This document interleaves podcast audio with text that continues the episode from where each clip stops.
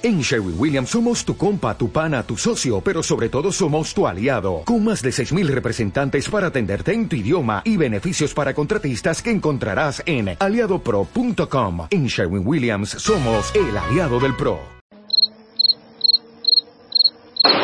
Go to the finish line, keep pushing, go to the line, keep pushing, go to the line. Avanti, Fer, avanti! I'm pushing, I'm pushing, don't worry. Don't worry, I'm pushing like a hell. Keep pushing, bellissimo. Keep pushing, keep pushing, continua a spingere, fantastico direi, fantastico. Sì.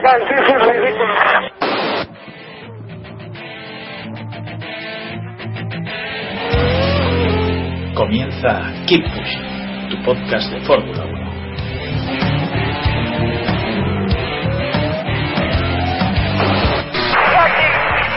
Fucking Raikkonen. What a fucking idiot.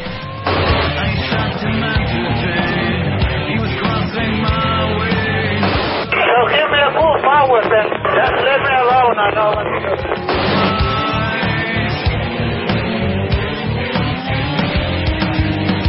Stay out to see how the car behaves. We cannot fix it. It's not front wing. We cannot fix the damage.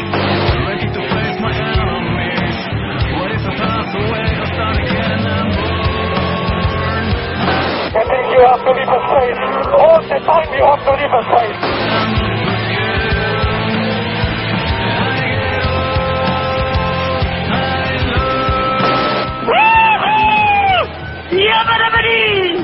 Ring ding ding ding ding ding. Uh, let me quote. Yeah, yeah, yeah, yeah, yeah, yeah. I know what I'm doing. Hola a todos y bienvenidos al capítulo 106 de Keep Pushing Podcast, eh, el capítulo post Gran Premio de Abu Dhabi 2013, eh, la carrera disputada este fin de semana en el circuito de Jazz Marina. Una carrera, bueno, siempre especial, por eso de que empieza de día, termina de noche y bueno, tuvo momentos este fin de semana que también nos dieron eh, bastante diversión. Pero antes de entrar, antes de entrar a analizar esta carrera, voy a presentar a, a la gente que está conmigo todas las semanas. Eh, hoy además está el equipo completo y uno más. Eh, así que bueno, vamos a empezar por David Sánchez de Castro. Buenas noches, David. ¿Qué tal? Buenas noches, días, tardes a todos. Buenas noches, Diego. Diego Otero. Buenas, ¿qué tal? Eh, Héctor Gómez, también estás por ahí. Buenas noches. Buenas madrugadas. Eh, Iván Illán. Buenas noches, Iván. Hola, con el micro encendido y todo hoy. Eso, increíble, increíble. De momento. De momento, de momento. Bueno, y hoy eh, tenemos con nosotros a un invitado siempre muy especial para nosotros, eh, una de las personas que más sabe de Fórmula 1 de este país, aunque ahora vaya a decir que no. Eh, don David Plaza, muy buenas noches. Pues ahora no digo nada, hombre. Buenas noches, ¿qué tal? Bueno, colaborador de, de GPCast, de Final al Día, etcétera, etcétera, ¿no? No sé. Exactamente, de vuelta rápida también, a rato. rápida. Cuando salgo de la cueva. Bueno, uno de uno de los grandes. Ya, si no lo conocéis, ya tenéis que seguirlo en Twitter. Ya sabéis de Plaza V, arroba de Plaza V en Twitter si queréis eh, leer sus reflexiones por ahí.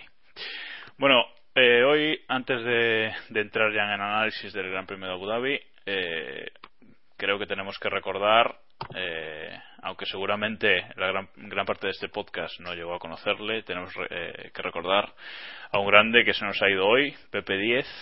Eh, si no me equivoco, una de las primeras voces que narró la Fórmula 1 en, en España. Quizás, eh, David, tú que lo conociste, podías decirnos un poco más quién era y, y cómo valoras Sí, este fallecimiento. Hombre, a mí la verdad es que me toca un poco, mm, sobre todo porque, por eso, lo que comentas, yo le conocí personalmente en mi etapa de Grand Prix y, y la verdad es que era una persona muy cercana, que, que enseguida ya pues eh, trataba contigo de una manera muy, muy amistosa. Eh, yo, bueno, ya la segunda vez que, me topé con él ya me daba un abrazo cuando me saludaba y, y la verdad es que estaba a gusto escucharle, primero por las anécdotas que tenía de la Fórmula 1, que eran miles y muy divertidas, y luego segundo porque bueno, te las contaba de una manera muy interesante, muy, muy relajada y, y la verdad es que para mí pues es triste. Luego además también hice amistad con, con José, con José Manuel, que era su hijo, y hijo también con nosotros en Grand Prix. Y, y bueno, la verdad es que pues me apena bastante. Fue una gran persona. Seguramente una forma de narrar las carreras muy diferente a la que. A la que Mm, totalmente, totalmente diferente. Era, era mucho más, ¿por qué no decirlo? Más profesional. Sí, no, quizás sea esa la palabra más indicada. Bueno, eh, pues aquí nuestro recuerdo a, a Pepe 10 y vamos a seguir. Vamos a seguir con el capítulo. Ahora sí, vamos a entrar en el análisis de, de ese Gran Premio de Abu Dhabi 2013. Un Gran Premio que tengo que reconocer que por motivos familiares no he podido ver, que me he quedado en la vuelta 20, con lo cual hoy eh, voy a dejaros a vosotros más peso del, del habitual. Yo me voy a dedicar a guiaros un poco. Creía que ibas a decir que comentáramos hasta esa vuelta. ¿Podemos Hombre, hacer esa era la otra opción o- que estaba valorando, pero bueno, vamos a, a- a valorar la carrera entera, así que vamos a empezar ya, vamos a empezar por los mejores de este, de este Gran Premio eh, y sin duda, de nuevo, está aquí Sebastian Vettel, quizás deberíamos empezar a llamar ya Don Sebastian Vettel, de nuevo un- una carrera en la que fue muy sobrado, eh, que salió... Si no, la salió- viste, no mientas. Hasta la vuelta 20 fue sobrado, ¿no? Ojo, ojo, no lo he visto, pero he leído todo el timeline, ¿eh? O sea, de- si me habéis informado bien, algo, algo se me ha quedado. Eh, bueno, salió, no salió desde la pole en esta ocasión, se la arrebató su compañero Mark Webber, pero desde la segunda posición lideró todas las vueltas de, de la carrera y acabó ganándola 30 segundos por delante de su, de su compañero de equipo. David Plaza, ¿qué decir de Sebastián Vettel? Nah, pues eh, yo creo que es más de lo mismo, ¿no? Impeca- impecable de nuevo todo el fin de semana y, aprovechando al máximo lo que, lo que el Red Bull le, permite hacer. eh, lo realiza a la perfección, tanto viernes como sábado como domingo. Y, y bueno, pues eh, en el contrapunto podemos ver a Weber, ¿no? Que siempre, por una razón o por otra, aunque es un piloto muy capaz de brillar, pero, pero siempre hay algo que, no termina de hacer del todo bien. En el caso de Vettel no es así. Eh, ya tiene acostumbrados a, seguir el guion a rajatabla y, lo hace de manera brillante. Es que incontestable. eh, sigue liderando el Mundial de Constructores, si quitamos a, a, a Red Bull de la ecuación, y no parece que nadie vaya a poder hacerle frente en los dos grandes premios que, que quedan. David Sánchez de Castro, ¿cómo, cómo viste a Vettel en este gran premio? No, lo, lo vi poco, sinceramente. Eh, lo vi- y lo, lo digo totalmente en serio. Eh, nadie dudaba de, de Sebastián Vettel este fin de semana. Yo, por lo menos, no, no lo hacía. Eh, era obvio que, que iba a ganar. Lo que más me sorprendió es que no se hiciera con la pole. Es lo único sorprendente del, del fin de semana porque lo demás eh, lo ha hecho perfecto. Eh, incluso desde desde que desde que entró en meta y se dedicó a hacer los donuts y imitó a, a, a Kimi Raikkonen eh, en fin es que lo hizo todo yo creo que fue ha sido una de las carreras más completas más aburridas una de las victorias más aburridas de su del carrera equipo, no te olvides de eso. Es verdad, es verdad. O sea que, en fin, es todo. Es que no, no, no tengo palabras hacia, hacia Sebastián Vettel porque ya os digo, es que no, no tuvo ningún tipo de problema para controlar cualquier variable que se, que se produjese en esta carrera. Que en su caso no fue ninguno. ¿Creéis eh, alguno que, que no exprimió el Red Bull a tope? Eh, que en este final de temporada se está dejando se está dejando ir un poquito. Eh, Diego Hombre, eso. o Héctor, bueno, Héctor. No, no, que digo que, que eso fijo porque lo vimos ya al principio de la carrera. eh, en las 30 primeras vueltas creo que ya le metí un segundo a Uber, más o menos. eh, en 30 vueltas, creo que incluso un poco más. Y luego ya fue más o menos gestionar esa, esa ventaja. Así que en la segunda mitad de la carrera sí que se guardó. En la primera lo dudo. Un segundo por vuelta no metes así como así. De, de hecho, perdón, eh, creo que fue Rocky, su ingeniero, le pidió que tuviera cabeza. O, o me estoy liando con la carrera anterior. Eso se lo dije, to- todas las carreras, o casi todas las carreras hay algún corte de radio de su ingeniero de pista pidiéndole que por favor que no vaya tan rápido, que por favor que no busque la vuelta rápida, que Es un poco... Sí, bueno, y luego Vettel se lo pasa por el arco del triunfo, si eso ya tal, pero que esta vez, o sea, que esta vez sí, le, o sea, sí que le hizo más o menos caso, ¿no? Que, que ya hubo un momento de la carrera en la que por tiempos no estaba, estaba rodando muy bien, pero que que no se le veía que podía sacar mucho más que no que no lo hizo vamos que no Sí, creo, creo que lo que también comentaron era por, por cualquier circunstancia estadística, algún momento, alguna cosa extraña, y querían esos 30 segundos de distancia y, a partir de ahí como que ya querían simplemente gestionar eso. Cuando ya tienes un pit stop de ventaja Claro. no claro pues que Luego es que además eh, el coche en este circuito iba muy sobrado. ¿eh? A mí me sorprendió cuando el sábado, yo no había estado muy atento a los libres y demás, y me sorprendió que, que se diera Mercedes como candidato a pole y, y- y a luchar un poco la victoria, porque era un circuito muy para Red Bull. ¿no? Eh, Estamos siempre acostumbrados a, a que los grandes coches brillan en circuitos como Silverstone, como Melo, que son circuitos de, de eficiencia aerodinámica, pero es que Red Bull eh, ha buscado otro camino, ¿no? En cierto modo, junto con Renault, y, y son capaces de, de con, con los escapes del soplado y demás, pues sacar una, una, una ventaja bestial con, a base de tracción y a base de curva lenta, ¿no? Y, y- y bueno, pues ya no, lo vimos en Singapur, si no recuerdo mal, y, y aquí lo hemos vuelto a ver, es que es, es una brutalidad. No, es que en clasificación le sacaron, los Red Bull le sacaron medio segundo a los Mercedes prácticamente, con lo cual Sí, no había mucha mucha lucha. Quería comentar antes de, antes de dejar ya a, a Vettel eh, que antes decía David que le sorprendió que no que no hiciese la pole, ¿no? Y luego Vettel eh, decía por en, en las entrevistas posteriores que, que perdió la pole en el, en el primer sector, ¿no? Y en ese momento me acordé de un tuit eh, tuyo, David, eh, que ponías que, que, que te avisáramos el día que se ganara una pole en el primer sector, ¿no? Y es cierto que Sí. en el primer sector no se gana, pero se puede perder, como vimos en Eh, este. claro, obviamente. ¿no? Fue, fue un error eh, de Vettel. Él, comentó que fue en la curva 1. Y claro, yo obviamente me refiero a que generalmente los, los primeros sectores, primero su- suelen ser los más cortos y luego no suelen ser los que definen por pilotaje, por características de- del circuito del trazado, los que definen un poco eh, las diferencias, ¿no? A lo largo del fin de semana el S3 quizá había sido más definitivo. Pero claro, si cometes un error, pues eh, eso se va atrás. En relación, en relación a esto, David, precisamente en el sector 3 es donde, es donde Weber perdía más tiempo. Durante carrera y en los libres, sobre todo, eh, vamos, se le veía que es que era donde, donde no podía.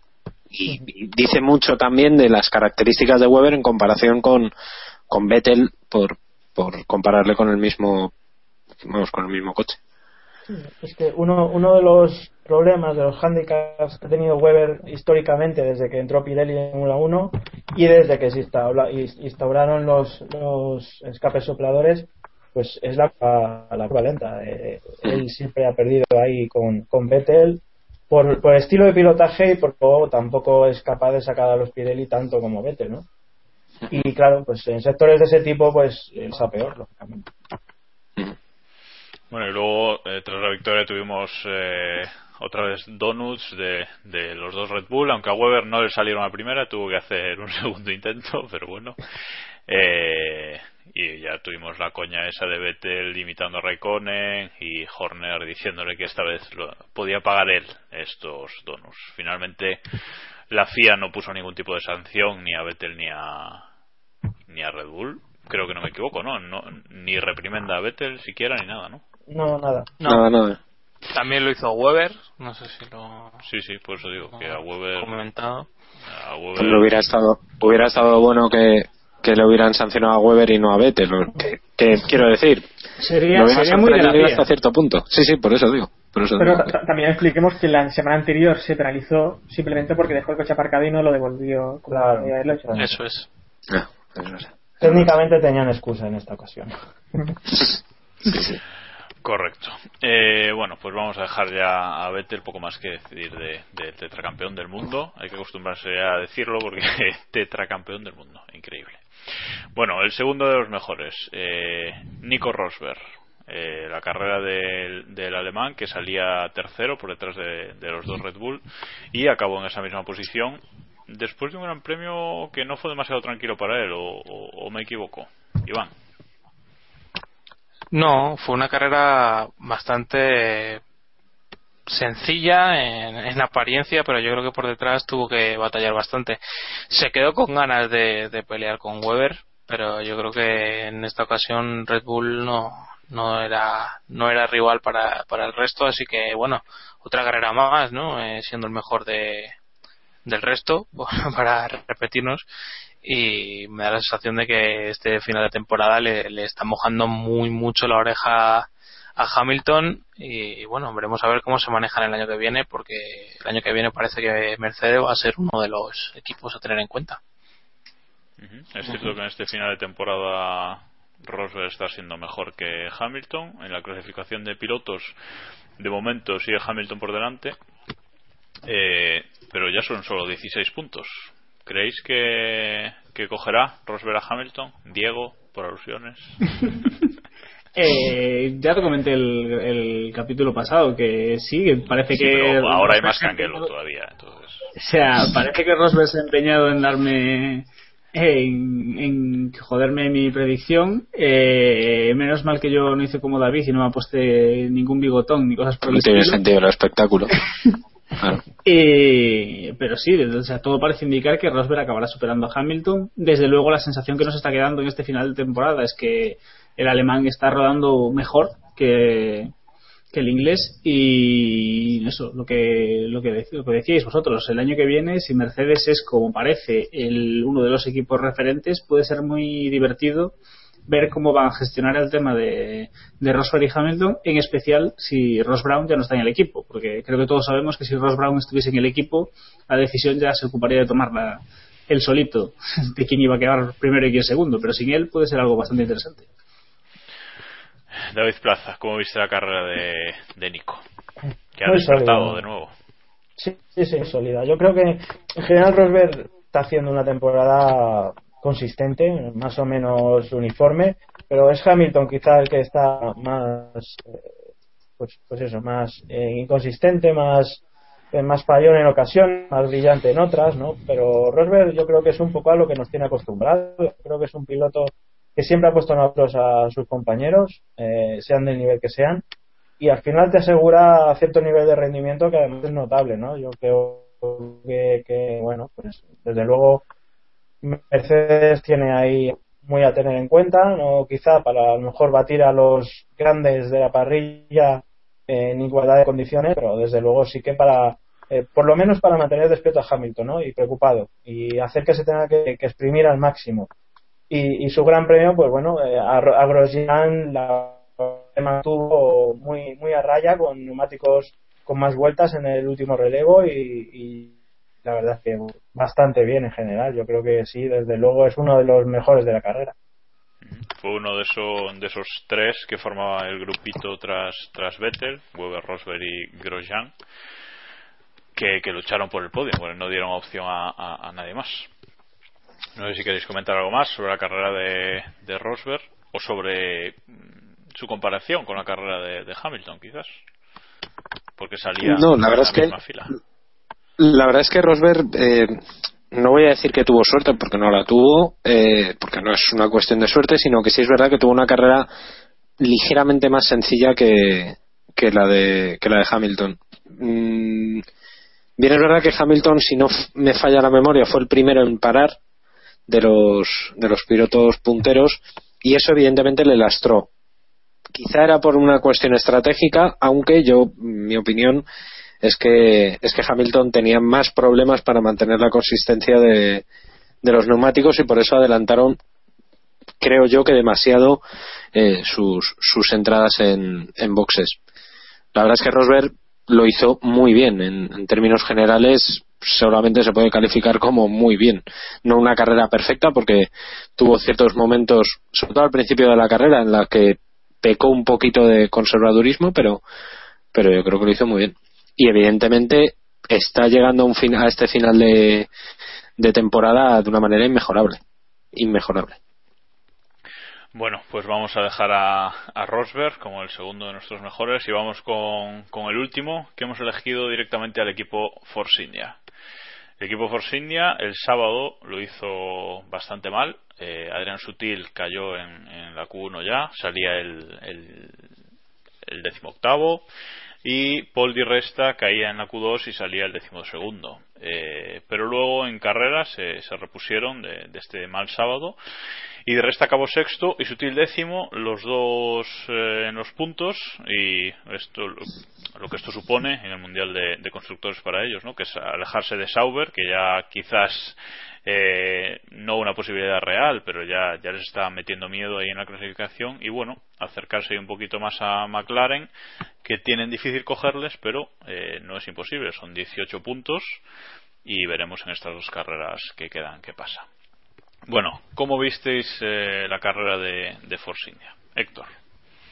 Es un carrerón, ¿no? Eh, una de las mejores carreras de la temporada, creo que es en la que más puntos han conseguido desde, desde Mónaco y bueno, la verdad es que la carrera de, de Dirre está perfecta. Eh, se la jugó con la estrategia de una parada. Y, y, bueno, yo creo que nadie de aquí creíamos que iba a aguantar en esa posición. Y, y menos de la forma que, que, aguantó a Hamilton detrás durante, durante bastantes vueltas. No sé si fueron 10-15 vueltas que le tenía ella ahí, ahí atrás. Y bueno, eh, para mí hizo Dirre un carrerón y sobre todo Force India por, por jugársela con esta estrategia que ya vimos que a otros pilotos no les fue, no les fue nada bien. Uh -huh fue de los 10 primeros fue el único que fue una parada o no son los únicos pilotos creo los Force India que fueron una parada. Fueron una parada no uh -huh. el único que lo intentó fue ver fue ver pero vamos que nada no pudo tampoco hacerlo. Bueno de, no, no sé si veis que se, se han sido capaces de recuperar un poco no llevan dos carreras que sí que están quedando otra vez por encima de Sauber y, y, bueno veremos de aquí a final de año pero sí que parece que anda un poco un paso adelante y eso que creo que ha sido sutil el que ha dicho que llevan seis meses sin evoluciones o una cosa así. Sí, en la rueda de prensa oficial de la FIA el palo fue interesante y dijo eso, que, que llevaban seis meses sin evolucionar y que eso no podía permitirse. Creo que la frase es textual más o menos. No, quería preguntarle a, a David, a David Plaza, que, que los Force India, bueno, que valorara estas estrategias que están haciendo los Force India en, en las últimas carreras, ¿no? Que siempre eh, intentan un poco algo distinto, una parada menos o forzar neumáticos, no sé, ¿cómo, cómo lo ves, David? Sí, es lógico. Ellos, por un lado, fueron junto con Lotus y con Ferrari los que eh, mejor degradación tuvieron a principio de temporada hasta el cambio de neumáticos y, y, eso luego lo pagaron bastante, eh, les ha costado, quizá en estas dos últimas carreras a lo mejor le están cogiendo un poquito el truco a, los, a los nuevos neumáticos y eso les está permitiendo ser un poquito más competitivos eh, o quizá bueno depende simplemente del espíritu no pero pero claro eh, ellos lo que decís tam, también llevan mucho tiempo sin evolucionar el coche y tienen que jugar un poquito a, a estrategias alternativas no y como eh, las características del coche se lo permiten pues pues juegan a eso, a una parada menos y a ver qué sale. Sí, yo la verdad es que me parece bastante meritorio por eso, porque realmente ahora mismo a nivel de velocidad pura no están para, para entrar en los puntos, pero a base de, de estrategia y de currárselo mucho, pues están consiguiendo puntuar. Y esto, esto, como decíamos antes, les puede valer eh, mucho de cara al año que viene, depende de la, posición en la que en la que acabe. Eh... Bueno, les puede les puede valer la salvación de, del equipo, dicho eh, en corto. Recordad cómo fue la, la pretemporada de Force India, la presentación de Di Resta ahí medio clandestina en un garaje solo, eh, cómo llegó Sutil en el último momento, es decir, no han tenido un inicio difícil, al final han sido uno de los equipos de la zona media, teóricamente media baja de, de la parrilla, uno de los equipos más solventes, sorprendentemente, para mí, vamos, por lo menos. No, y para acabar, y para llevar seis meses sin evoluciones, pues uno de sus uh -huh. coches en este Gran Premio, sin ir más lejos, acabó por delante de un Ferrari. Que sí, sí. Que... Pero bueno. Bueno, pues dejamos a, a, los mejores atrás, si os parece, y vamos a meternos con, con los peores. Eh, dos equipos enteros y un piloto. Vamos a empezar por Toro Rosso, eh, la carrera de, de, los chicos de, de Faenza, que en clasificación no salían demasiado mal. Salía el decimocuarto Bern y el décimo Ricciardo, pero luego tuvieron una carrera difícil eh, bastante difícil y con algunas polémicas que ahora de las que ahora hablaremos y al final pues Ricciardo acabó el, el decimosexto y Bernier el decimoséptimo eh, sin entrar eh, en el tema Alonso Bernier primero en general. ¿Cómo visteis la carrera de Toro Rosso, Iván? Hombre, lo venimos contando las últimas carreras. han sido uno de los equipos que, que están perjudicados por este cambio de neumáticos, pero tampoco han sabido reaccionar y, darle la vuelta como otros equipos como Lotus o, Force India si han sabido reponerse un poco. Ferrari y, Toro Rosso yo creo que les ha costado, eh, a pesar de que no estén de que no estén invirtiendo, yo creo que entender los neumáticos y mejorar el setup del coche, adecuarlo a ese a esas nuevas características, yo creo que no es algo que, dependa de, unas evoluciones, sino de, rendimiento y, de, y de saber analizar los datos, ¿no? David Plaza.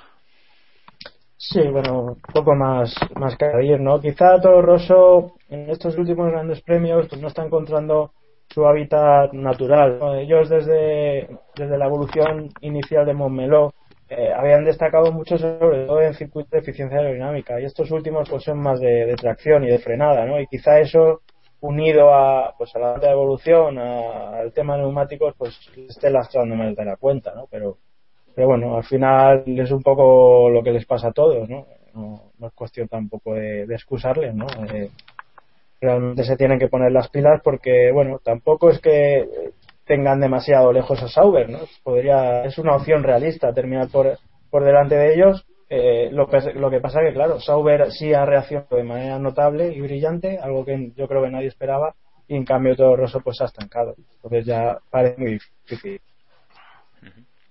Y un gran premio más, sea por lo que sea, Ricciardo por delante de, de Bernier. Ya, ya quizás no nos sorprenda, pero bueno, ahí está. Vamos ahora sí con, ese asunto, esa polémica, una de las mayores polémicas de la carrera, ese adelantamiento de Fernando Alonso a, Jean-Eric Bernier cuando el, de Ferrari salía de, de boxes, salía en paralelo con, con el Toro Rosso, eh, tuvo que salirse fuera de la pista, pisar, botar en un piano, eh, pero bueno, acabó adelantándolo. La FIA informó de que se estaba investigando el incidente, aunque finalmente quedó para, para después de la carrera y acabó sin sanción después también de que Alonso dijese que Ver merecía la sanción por no dejarle espacio. Bueno, eh, a ver, Héctor, ¿cómo analizas tú el incidente? Bueno, yo quería hablar antes de lo que estáis hablando antes, que no me has dejado hablar. Ah, bueno, bueno, pues eh, más, hombre. Déjame hablar. no digo que, bueno, que todo Rosso, eh, en realidad ellos eh, parece que tienen que seguir a dos paradas, que bueno, que es lo que al final hicieron, pero que también intentaron copiar la, estrategia de Force India, ¿no? De, sutil a una, parada con Bern. Y, aquí viene el problema, porque Bern en realidad estaba, toda la carrera estaba por detrás, eh, estaba por detrás de, de Diresta, perdón, creo que he dicho sutil. Está todo el rato por detrás de, de Diresta y al final, en la parte final, sus neumáticos sí que dijeron basta y, bueno, se fue, fue perdiendo las opciones de puntuar, ¿no? Y sobre el incidente, bueno, para mí fue un incidente de carrera simplemente eh, estaban ya casi más o menos en paralelo. Ver si que dice que no vio a Alonso. No sé por qué Alonso pide lo de sancionar a, a Ver, porque en realidad pierde también posición y no, no, es, algo que buscaba y fue simplemente un error. Eh, no creo que Alonso pueda hacer nada más y ver, bueno, tal vez eh, dejar más espacio, pero tampoco creo que sea penalizable para ninguno de los dos. Incidente de carrera. Los demás eh, lo veis igual. No sé, Diego, mm. que has hablado tú eh, eh, no, hombre, sí, realmente es un. Yo lo veo un incidente. Al final es un incidente de carrera. Cuando lo vi, cuando lo vi en directo, sí que me dio la sensación de que, de que Alonso adelantaba por fuera, y quizás sí adelantó por fuera al Toro Rosso. Al final, la FIA decidió, los comisarios decidieron dejarlo en un incidente de carrera. Me parece bien, siempre que, que sigan aplicando esta norma cosa que no harán eh, para siempre. al final, si tuviésemos, al final todo esto depende de que los, los comisarios no tienen criterio. Si aplicasen este criterio siempre, estaría bien. Como lo aplican cuando les apetece, pues la cosa es un poco más dudosa. Que Alonso no tenía nada más que hacer. Hombre, saliendo de boxes, si podía haber dejado pasar a Bernie y adelantarlo tres curvas más adelante. Al fin y al cabo se supone que el, que el de Toro Rosso, que al incorporarse, el de Toro Rosso debería tener preferencia, entre comillas eh, pero bueno, no sé. Eh, realmente me parecería la decisión de los comisarios. Al final, dejarlo un incidente de carrera, dejar pelear a los pilotos siempre es lo debería ser la prioridad dentro de en esas decisiones. a, mí, a mí me sorprendió porque, bueno, yo vi el vídeo después, pero evidentemente en, directo no, no pude verlo. Y vi muchos análisis por Twitter, bueno, análisis entre comillas, y muchas GIFs que le gustan a nuestro director y imágenes de, bueno, buscando banderas azules, la bandera azul que demuestran a Alonso al salir de, de boxes, secuencias de fotogramas viendo eh, si Alonso le sale de pista o no, etcétera, etcétera. No sé, me sorprendió un poco eh, eso, tanto, tanto análisis de esa situación. No sé, David Plaza, ¿tú cómo lo viste? Todavía no he tenido tiempo de escuchar el GPCAS, que supongo que habréis analizado el incidente también. Así que cuéntanos aquí cómo, cómo lo viste tú. Bueno, pues yo un poco más o menos como vosotros. Yo no tengo muy claro qué sancionar. Realmente creo que a ver eh, no, no da lugar a sanción. Para empezar, yo creo que, que la única opción de que Bern sepa que Alonso está ahí es por medio de su género. No creo que, fue, que sea capaz de verlo en, otro caso, ¿no? Eh, en el caso de Alonso, bueno, pues eh, eh, sí se puede llegar a discutir si, si adelanta por fuera o no, eh, o si realmente tiene que dejar espacio a ver porque eh, sigue la trazada, ¿no? Nos decía Santi Torres en Twitter que, bueno, pues lo de dejar espacio para, para un coche eh, dentro de la pista se acá en, la, en, en, las inmediaciones de la propia curva, ¿no? Pero no dentro de la curva en sí.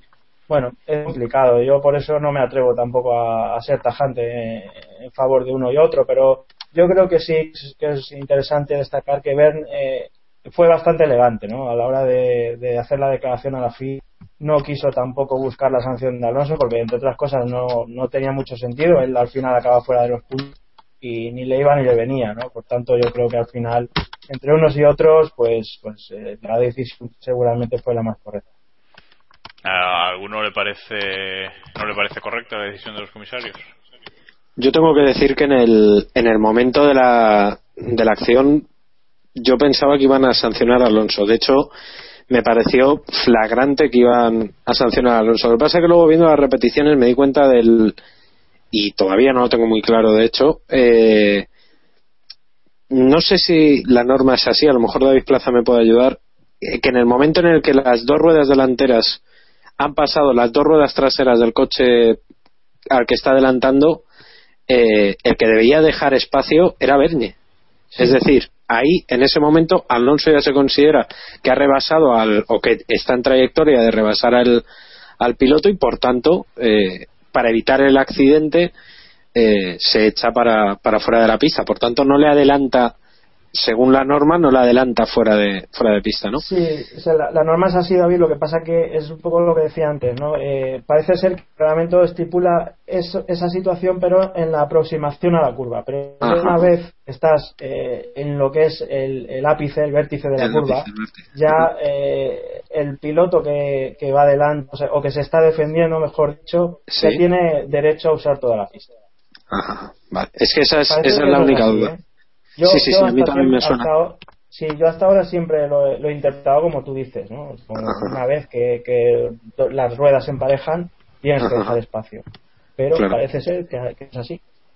Yo creo que sinceramente la, la FIA en este caso, digamos que, a ver, si se ponen estrictos, si esto pasa en lugar de en Abu Dhabi, en eh, China, mm, que es a principio de temporada, quizás sí hubieran sancionado a Alonso, y me explico.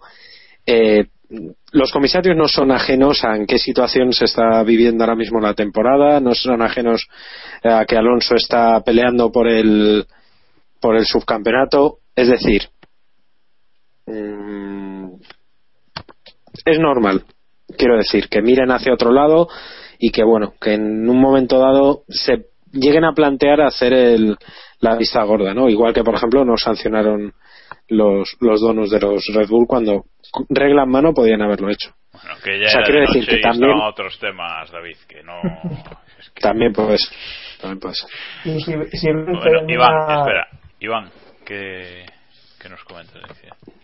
No, yo quería comentar que, es muy justo eh, y que hay que tener en cuenta las, las condiciones de la pista. O sea, la, esa salida de la curva es a una altísima velocidad, va uno por el interior y otro por el exterior. Eh, yo creo que Bernier poco puede hacer cuando ve a Alonso, que, que yo creo que en el cierto momento lo ve muy tarde y Alonso igual, Alonso no se, no ve prácticamente la salida que, que le va a venir un, un, coche ahí porque tenéis que pensar en la velocidad a la que va, yo creo que va a 200 o 250, o sea, yo creo que ese es el, ese es el problema, una, una salida de, de boxes en pleno apoyo, en una curva rápida, yo creo que no tiene mucho sentido.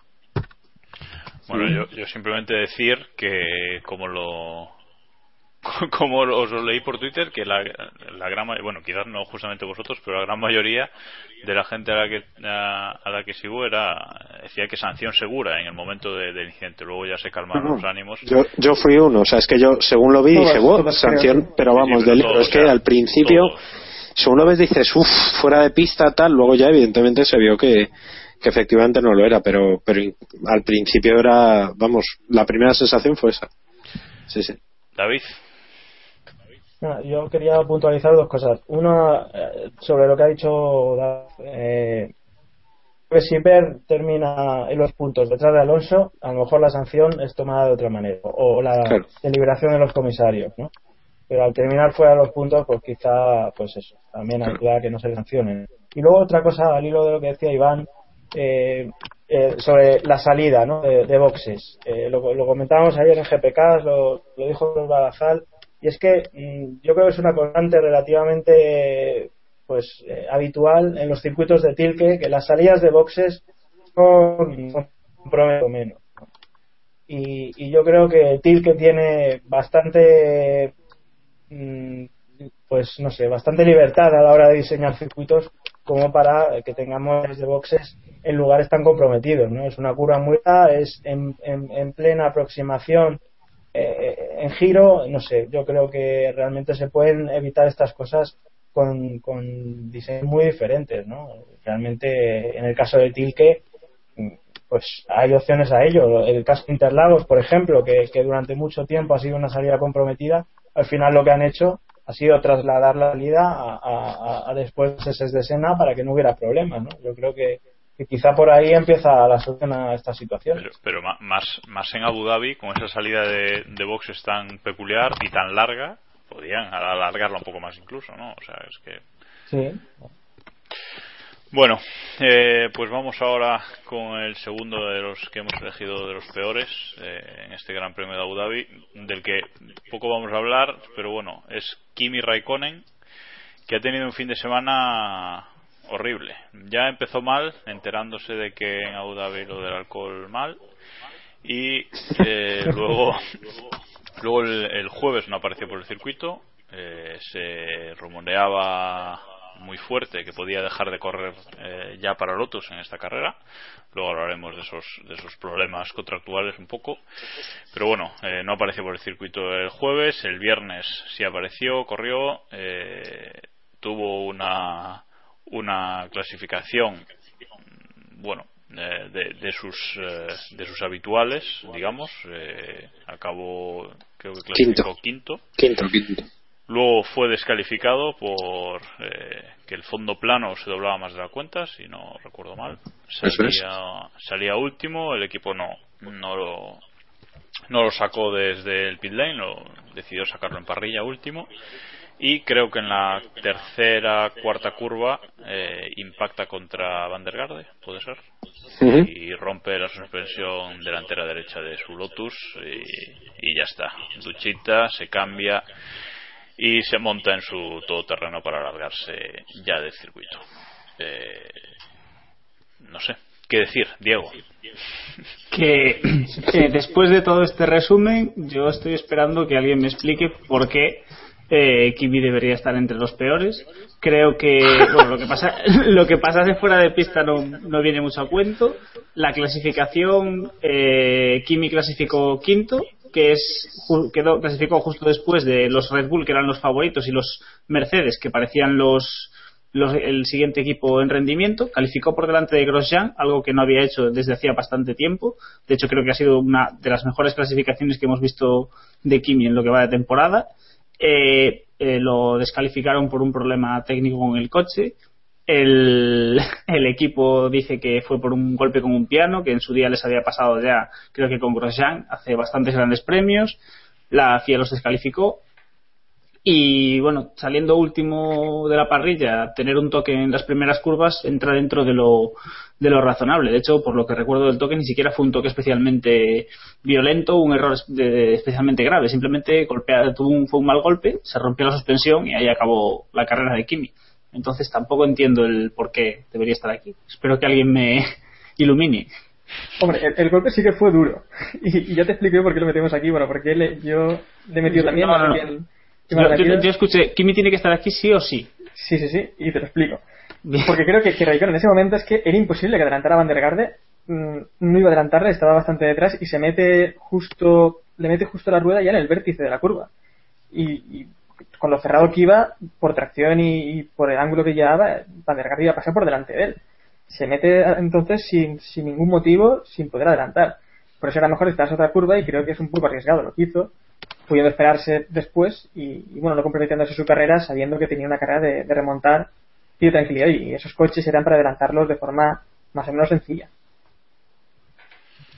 Bueno, algo que apuntar a algún otro, porque poco hay que decir de la no carrera de Kimi. Muy importante decirle a Diego que tiene que entender una cosa, y es que es el nuevo el nuevo malo de, para España, ¿no? Es, es el nuevo compañero de, Ferra- de, de Alonso en Ferrari, entonces hay que empezar Pero la resaltar. pero la Billison va, por- va para Vettel aún, hombre. Aún hay que ver a Vettel. Bueno, pero siempre siempre queda algo para el compañero. Eso eso no, no cambia. Hay que ir preparando el camino. Exactamente. Hombre, la verdad es que Kimi en este Gran Premio por, por fin se le veía un poquito más cómodo con el coche, ¿no? Con el cambio a batalla corta, eh, pues sí se le clasificó mejor, como ha dicho Diego, y se le veía un poquito más, más cómodo. Lo que pasa que también, por otro lado, se le ve bastante quemado con el equipo y todo lo que está ocurriendo. Bueno, ya sabemos que a Kimi eso de ir a la gala de la FIA no le gusta mucho, o sea que, en fin, un poco de todo, ¿no?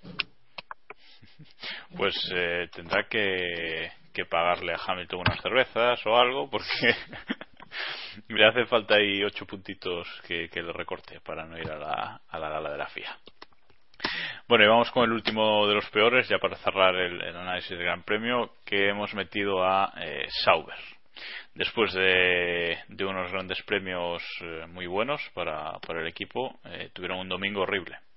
El sábado eh, Hulkenberg eh, volvió a, a hacer algo que nos tiene acostumbrados en los últimos grandes premios, que es clasificar muy bien en Q3, eh, sexta posición, y por su parte Gutiérrez ya clasificó el decimoséptimo pero en carrera eh, los dos quedaron fuera de los puntos eh, el decimotercero eh, Gutiérrez y el decimocuarto Nico Hulkenberg eh, este último incluso doblado por, por Sebastián Vettel ¿no? entonces ¿qué ha pasado este fin de semana con Sauber David Plaza? Bueno, Cuéntaselo pues, que Jacobo no, no vio la carrera. Eso, cuéntamelo porque yo de Sauber no No, Hul- Hulkenberg estuvo delante eh, hasta que llegó la sanción, ¿no? Por, el, por la salida esta peligrosa que, que hizo, creo que fue su primera parada, ¿no? Si no me recuerdo mal. Sí. Mm, Sí. sí, sí, sí, recibió un drive-through tra- tras Sí. primera. Entonces, a partir ya se terminó, pero vamos, él por ritmo desde luego estaba para terminar entre los 6, 7, 8 primeros, sin problema, vamos. Y, y bueno, pues, poco más, la verdad es que es- a mí me sorprende mucho el Sauber, ¿eh? no, no esperaba que, que tuvieran esta reacción, la verdad es que me parece brillante y, y luego más eh, han sabido eh, implementar muy bien el tema de, de los, de del, túnel bajo la carrocería en el soplado de los escapes y demás les ha funcionado bien se- y se está notando que, ha sido un gran acierto y bueno la verdad es que para las penurias económicas que están pasando pues la verdad es que es brillante el final de temporada Gutiérrez además está entonando un poquito y bueno, pues eh, lo tienen complicado para ascender posiciones en, en la general, pero bueno, todavía tienen alguna opción. Bueno, no, la verdad es que no, tienen a Force India lejos. Ahora lo ya, está complicado. Sí, ahora está, está Sí, se le ha escapado en esta última carrera. sí, sí. sí. Lo tenía, opción. lo tenía bien Hulkenberg Las dos últimas que, que no han puntuado y han perdido la posición. Yo, O lo yo me voy a quedar con. Para entrar en el top 10 eh, bueno todavía no está descartado pero ya se ha escapado un poquito de resta David perdón No, que decía que yo me, me voy a quedar con, con la acción de Hulkenberg con Alonso, creo que fue una frenada espectacular de, de Hulkenberg que, que bueno. en fin, Hulkenberg, es que lo dice todo, ¿no? No, no, no podemos decir mucho más. Eh, que este chico no tenga sitio para el año que viene es, es para volverse loco, para matar a alguien, no no sé. Bueno, bueno, o sea, bueno, no, no hable no Tranquilidad, hables tan pronto, que igual después igual ya, ya, pero que me, re- me refiero que, que es que tiene, o sea, que es que hay dudas que, de que este chico no esté el año que viene, o sea, no lo tiene seguro, que está más asegurado Felipe Massa que él, que es de coña. Si a mí me toca el euromillón, me comprometo aquí ante el público de, de, de GPK, se iba a decir, de Keep Pushing, a pagarle parte del asiento a ese muchacho. Que posiblemente no lo haga, también te lo digo. Pero, eh, toquen 20, millo- 20 euros en el Euromillones. La verdad es que risas. Pues eso.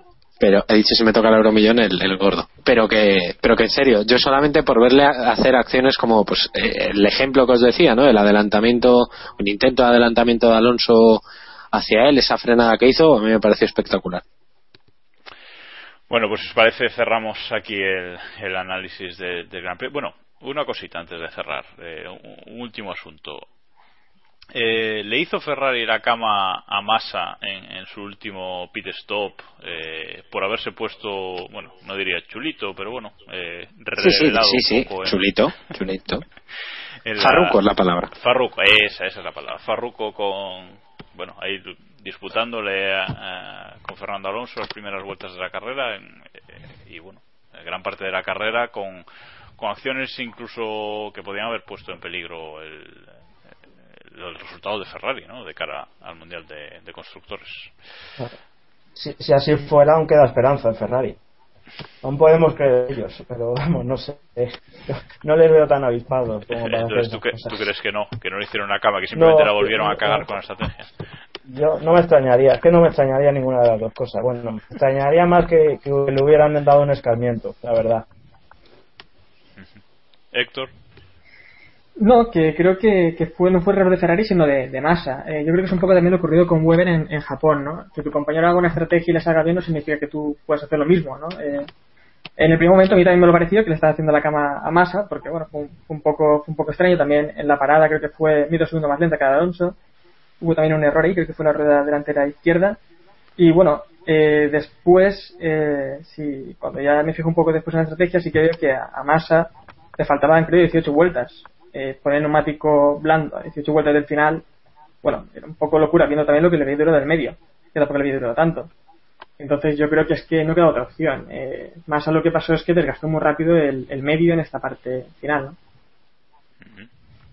Bueno, el resto, Iván, que ¿cómo viste este? Sí, poco que añadir a lo que a lo que ha dicho Héctor. Yo estoy bastante de acuerdo con lo que con lo que comenta. No creo que, que Ferrari esté pendiente de hacerle la, la cama a Massa y, si lo hubieran pensado así, yo creo que le hubieran ordenado desde el principio que, que se quita la de medio y ya está. Pero yo creo que sobre todo este final de temporada eh, no creo que nadie se meta a dar órdenes de equipo así porque también Alonso su segundo puesto del campeonato de, de individual no corre ningún peligro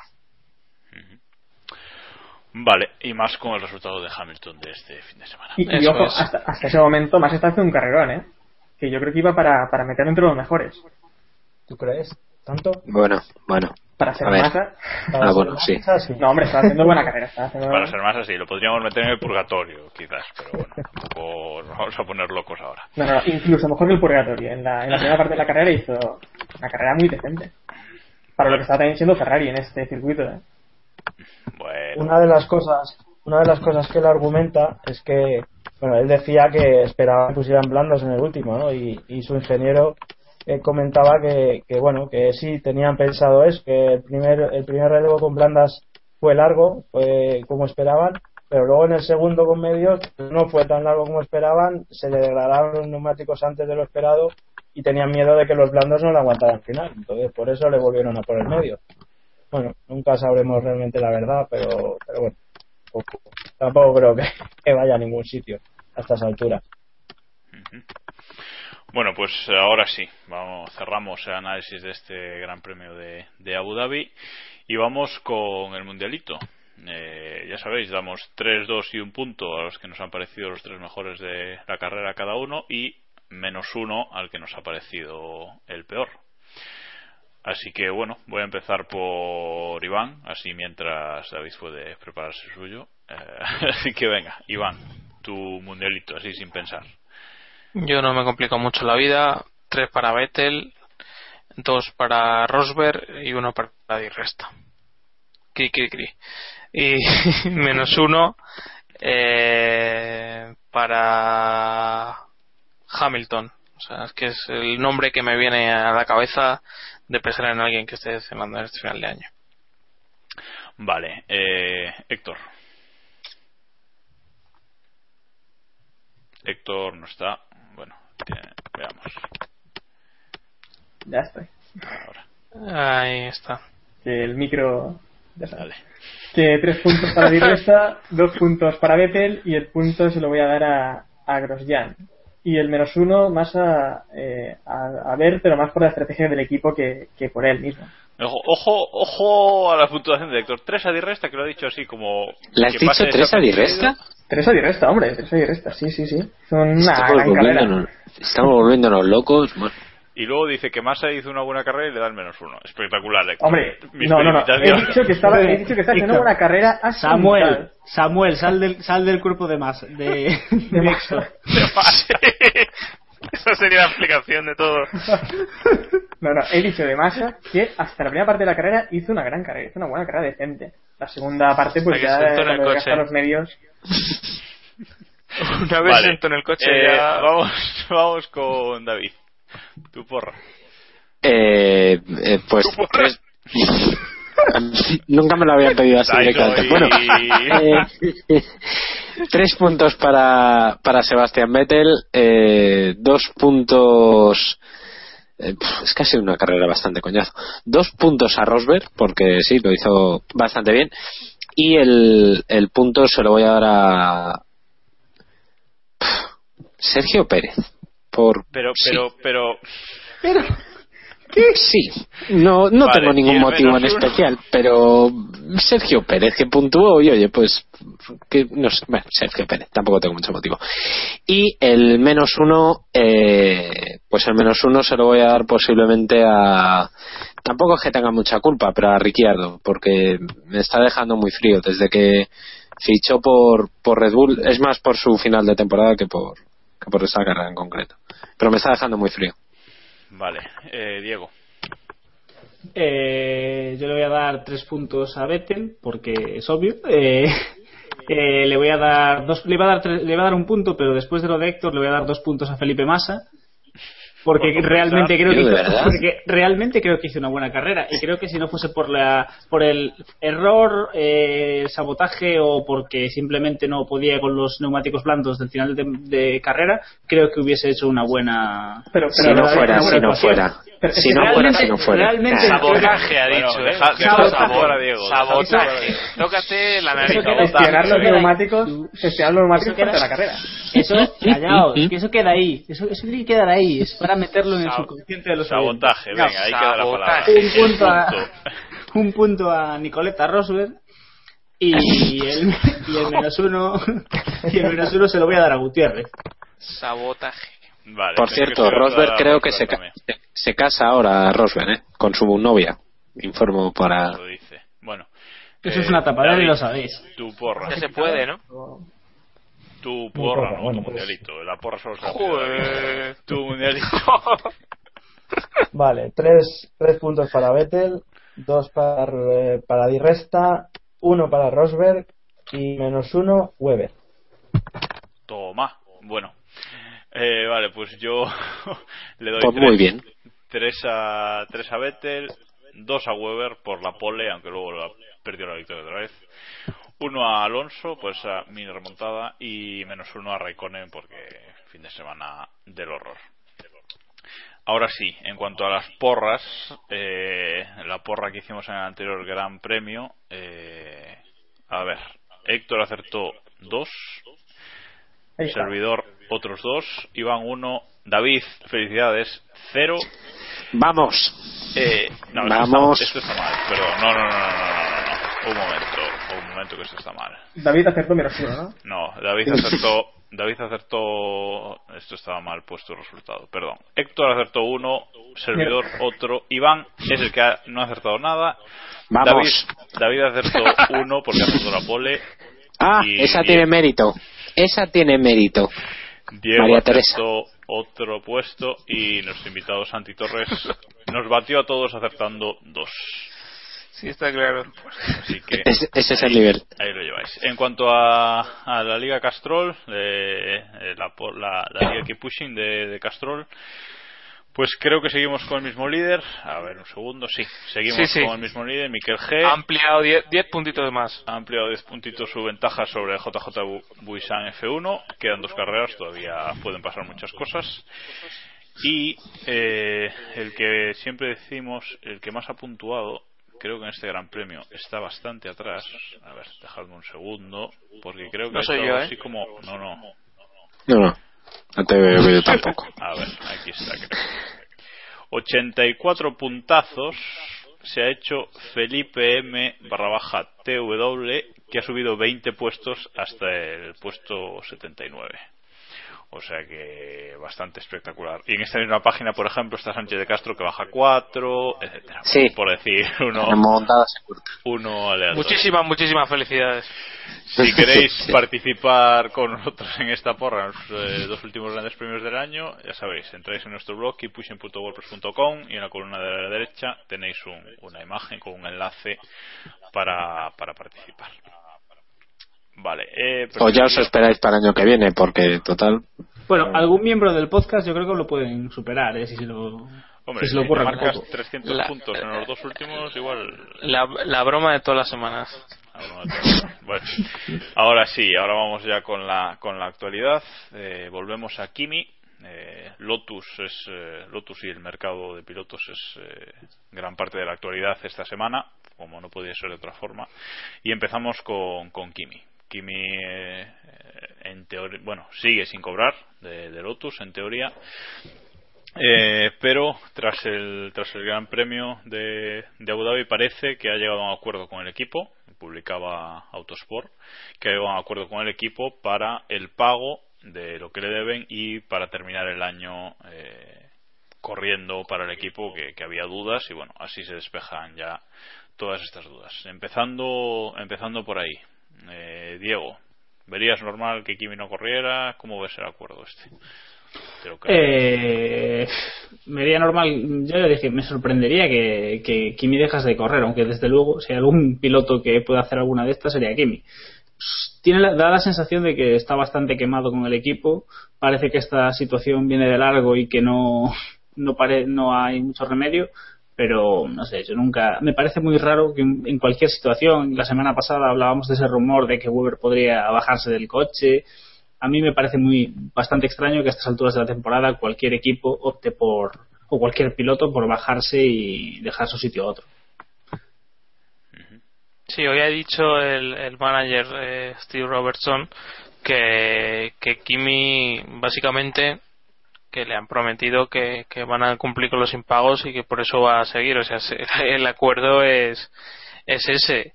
Me da la sensación de que, de que la cosa está pendiente del acuerdo de, de, de Infinity o este nombre nuevo que han, que han tomado Quantum. lo- los inversores. Quantum. Eso es. Y bueno, en, en esas declaraciones de, de Robertson, que creo que es una cadena finlandesa, dice que, también parte del mosqueo es por el mensaje de radio de, Abu Dhabi, de Abu Dhabi de, la India, que manda narices que Raikkonen, después de todos los lo que ha soltado por la radio, eh, se enfade porque le levanten un poco la voz en una situación de, de calentura. Hombre, el mensaje es bastante épico, ¿no, David? Sánchez de Castro. Eh, sino bueno, eh, evidentemente el cabreo que se agarra el, ingeniero con Kimi hasta cierto punto está justificado. También está justificado que, el propio Kimi eh, se niegue a, a correr. Os lo digo así de simple. Es que no estamos hablando de, de cu- cuatro duros, como quien dice aquel. Estamos hablando de 11 millones de euros estimados que todavía no se los han pagado. Yo quiero ver si es verdad que Quantum paga lo que ha prometido, porque de momento hay, hay solo promesas y, en fin, Aquí con la pasta por delante, que no sería la primera vez que pasa en la Fórmula 1, que se promete, se promete y luego al final nunca se mete, que, que dijo aquel, ¿no? Eh, en fin, es Kimi. Quizá nos hace gracia, jiji, jaja, no sé qué, me voy, tal, no aparezco el jueves por el circuito cuando estaba previsto, tenía una rueda de prensa. Eh, en fin, quizá nos hace. Tenía rueda de prensa no- oficial. Sí, sí, sí, sí, sí, o sea, ya. Que sí, sí, o sea, es que estaba convocado, no, no era en plan los patrocinadores tal, sino que, en fin, Kimi, bueno, pues se le deja un poquito más de libertad por ser Kimi, porque hace gracia, porque jiji jaja, pero se debe a otras labores profesionales, dicho lo cual, insisto, si a mí me deben 11 millones de euros, lo mínimo que hago es faltar a una rueda de prensa. Eso de entrada. Bueno, pero vamos a centrarnos en, en las buenas noticias, o en teoría buenas noticias. Eh, el acuerdo de Quantum, como decíamos, con Lotus parece inminente. También es cierto que lleva meses pareciendo inminente, aunque ahora, bueno, parece que sí que sí. Autosport parece que tienen a, alguien ahí metido justo en el consorcio porque todos los días sacan alguna noticia con declaraciones del, responsable de ese consorcio. Eh, pero bueno, las noticias que van saliendo son bastante positivas. Quantum parece que solo falta que deposite el dinero y ya está, porque el acuerdo parece cerrado. Y, como decía, las buenas noticias es que quieren a Hulkenberg a toda costa. Eh, al parecer ya le han dicho a, a Eric Buller que lo fiche, que lo fiche ya. Eh, Hulkenberg también ha dicho que, que estará encantado de esperar por Lotus. Y hoy eh, Quantum ha vuelto a, a- decir que van a tener un futuro brillante eh, con Hulkenberg al frente, ¿no? Entonces, bueno, David Plaza, tú que eres uno de los grandes valedores de Hulk, ¿cómo ves la situación? No, no, desde luego, si se confirma, que está por ver, como, como dice David, estas cosas hasta que el dinero no está ya en el banco, pues no se pueden asegurar del todo, pero eh, desde luego es importante, no solo por Hulkenberg, ¿no? que está claro que es uno de los pilotos que tiene que ir en la parrilla y tiene que seguir corriendo, porque para mí es clarísimo potencial del mundo. Y, y, y yo personalmente quiero verlo, es que, es que tenemos que verlo, ¿no? Eh, como aficionados eh, es uno de los grandes alicientes en los próximos años, ¿no? Pero también por el equipo, ¿no? Eh, es un equipo que con recursos limitados está realmente eh, desafiando a los grandes y le está dando una nueva variante campeonato y, y- yo creo que realmente también Lotus merece ya como, como equipo técnico, como gestión, etcétera, eh, realmente ese equipo merece tener continuidad y tener continuidad con, recursos suficientes como para mantenerse arriba. Sería una pena que, que decayera y poco a poco fuera bajando en, en la clasificación y, y seguramente ya lo han dicho ellos, ¿no? Si, si esto no va adelante, ellos no quieren mantenerse sin más, eh, venderían el equipo y otra cosa. Iván, el fundador del club de fans de Hulk, ¿cómo lo ves? Que ojalá. eh, cruzo los dedos cada mañana porque sea el día en el que se anuncie la entrada de, de los inversores y que lo fichen. Parecería razonable que, que tuviera un coche así, que Lotus tuviera la estabilidad económica para seguir pateando el culo de, de gente con, con más pasta, que es lo que lleva haciendo pues toda la vida, por así decirlo.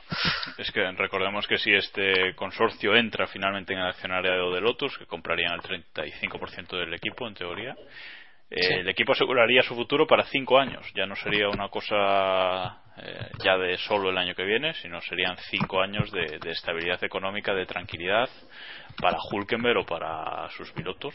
Sí, sobre todo frenar esa salida de ingenieros que, que están teniendo que prácticamente eh, la, la cúpula de, de- la cúpula más importante se, se ha marchado. Además de Allison ha habido varios más. Pues ahí, ahí estamos. Si alguien más quiere valorar eh, Yo, yo ya he dicho en Twitter que, que, que es que yo hasta que lo vea presentado o incluso corriendo la primera carrera no me lo creeré que ha fichado por, por Lotus. ¿no? Esperamos que yo creo que de aquí, si tuviéramos dinero para meter, como decía antes David, eh, creo que lo meteríamos todos en Lotus, porque es un equipo que sí que le saca mucha rentabilidad de lo que tiene y lo están haciendo muy bien. Y el año que viene, si tienen a Hulkenberg y, y Grosjean, me parece un equipazo, ¿eh? de lo mejor de la parrilla. Bueno, quizás de lo mejor no, pero sí Hombre. del. Hombre, Grosjean está también haciendo una final de temporada. Eh, sí, bueno, pero yo yo no lo yo no lo colocaría a la altura de, de Hulkenberg. Yo creo que Ojo, no le he colocado a la altura de Hulkenberg, pero como Yo- pareja de pilotos está bastante, está bastante bien. yo diría que Hulkenberg es bueno, como, como ha dicho David es el, el siguiente talento, ¿no? Cada pocos años, sobre todo últimamente tenemos la suerte de que cada dos o tres años aparece un nuevo piloto que que está que está llamado a hacer cosas grandes en la Fórmula 1. Tuvimos a Alonso, tuvimos a Hamilton, tenemos a Vettel y el siguiente de esa lista es Hulkenberg. Y es muy triste que por cómo sea, por la situación actual, Nico siga dándose bandazos, cambiando de equipo año tras año y si conseguir un asiento eh, que le permita evolucionar un poco como piloto. Hay que recordar que al final no ha competido dos años seguidos en ningún equipo. Es decir, todos los años Hulkenberg tiene que llegar, acostumbrarse al coche, al equipo, adaptarse y luego siempre lo vemos hacer grandes resultados. Entonces, el día que un equipo puntero le dé la oportunidad, eh, yo estoy convencido de que más de uno se va a sorprender y, y no sé, porque la gente yo creo que no es consciente del pilotazo que es Nico Hulkenberg. Y luego además, no nos engañemos, que, que aunque solo sea por no ver a Maldonado en un coche de ese nivel, es que ya... Ahí estamos. Efectivamente, porque Es que imaginad, imaginad eso, eh, un, un equipo Grosjean Maldonado y p- por lo que sea el Lotus sale bien, porque puede salir bien para el año que viene, pueden hacer un buen coche, un motor Renault presumiblemente bueno y tal, y de repente una primera fila Grosjean Maldonado. Yo no quisiera estar en la segunda fila de parrilla, ¿eh? Yo a mí dejadme atrás, que yo no salgo delante yo no de estos quisiera- dos ni de coña, vamos, no jodas. Claro. Yo no quisiera ser el jefe de ese equipo y tener que enfrentarme a, la, también. situa- a la hipotética situación de la primera curva. ¿eh? Total- otra totalmente, cosa. totalmente. Eh, Grosjean debe tener problemas saliendo desde, mi- desde mitad del pelotón. Y bueno, el año pasado, si será desde la pole, se supone que no tiene ningún problema. No tiene a nadie que me, adelantando. no me da igual que sea un, un coche mediano o un coche bueno tirando para muy bueno y que esté en segunda fila y tener a Vettel y Weber de la- o eh, bueno Vettel y Ricciardo delante y detrás eh, yo que sé Alonso y, y Hamilton o Alonso y Rosberg o tal. O sea es que es que pueden generar un- una implosión en, en la primera curva. Estoy pensando en Spa que pf, o sea cipote perdido o sea, es un cirio de cojones. Bueno bueno. David. Sí, pero es que no solo eso, o sea, es que eh, Maldonado o sea, no, no, no se ha ganado tener un coche de ese nivel, ¿no? Y, estamos viviendo realmente una crisis a nivel de, promoción de pilotos con talento gravísima por, por temas de crisis, eh, temas económicos y demás. Y, y para mí, que un piloto de esas características, que sí, que Maldonado tiene talento, que no lo negamos, que es rápido, pero carece de todo lo demás, ¿no? Entonces, a mí realmente me parece injusto, me parece una pena porque hay muy pocos eh, asientos de gran nivel en la parrilla y, y creo que, bueno, al menos nos merecemos que los ocupen pilotos que, que demuestren cosas y, y nos, nos, nos puedan hacer disfrutar. Sí, lo decíamos exactamente lo mismo de Massey Weber los últimos años y, y son tíos que han ganado, quieras que no, 8 o 10 grandes premios cada uno, así que cómo no pensarlo de, de otros. Bueno, esa es la, la- la otra buena noticia, que como- como decía, que, que Pastor en principio no estará en Lotus. Eh, si se confirma eh, si se confirma este fichaje de, de Hulkenberg por, por Lotus. Eh, los movimientos en el mercado parecen bastante claros ahora mismo, aunque ya sabemos que en la Fórmula 1 todo puede cambiar en segundos. Massa parece que lo tiene hecho con Williams. eh, saldría Pastor Maldonado de ahí, eh, Hulkenberg a y Maldonado en teoría, según hoy ha empezado ya a salir como casi confirmado, iría a Sauber con, con sus millones. Eh, la pregunta es junto a quién, Sirotkin, Gutiérrez, eh, ahí está ahí está la duda. Héctor. Equipazo, ¿no? Me, me decíais de... De cualquier forma. me decíais de, de Grosjean y Hulkenberg que no es un equipazo, pues vamos a ver el de Sauber, el que puede tener ahí. Maldonado Sirotkin, eso es un equipo, eso sí que hace una implosión en la parrilla. La verdad es que da mucha pena porque Sauber siempre es un equipo que más o menos traía buenos pilotos eh, en, la, en la- al principio de la, de la década anterior y, y ahora da bastante pena que, que tengan que verse en esta situación y subiendo a, a pilotos que, bueno, como Gutiérrez, que tampoco lo ha hecho del todo mal, pero no es un piloto que... Claro, la buena noticia es que sí. La buena noticia es que si llegan los millones de Pastor podrían prescindir quizás de los de Sirotkin y bueno, Gutiérrez no está haciendo un mal final de temporada. Os quedáis, os quedáis secos. David Sánchez de Castro. No, es verdad, es verdad. Tienes, tienes, razón, Jaco.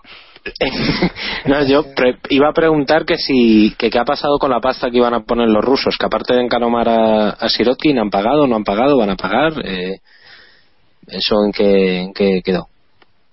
No, no lo sé, Visto sinceramente. Lo de, visto No lo de Petrov, David, ya, ya. vamos a meter a los rusos en ese grupo tan especial. Los Correcto. rusos no pagan. no- Los no rusos no pagan. Ya veremos. Ya veremos qué Correcto.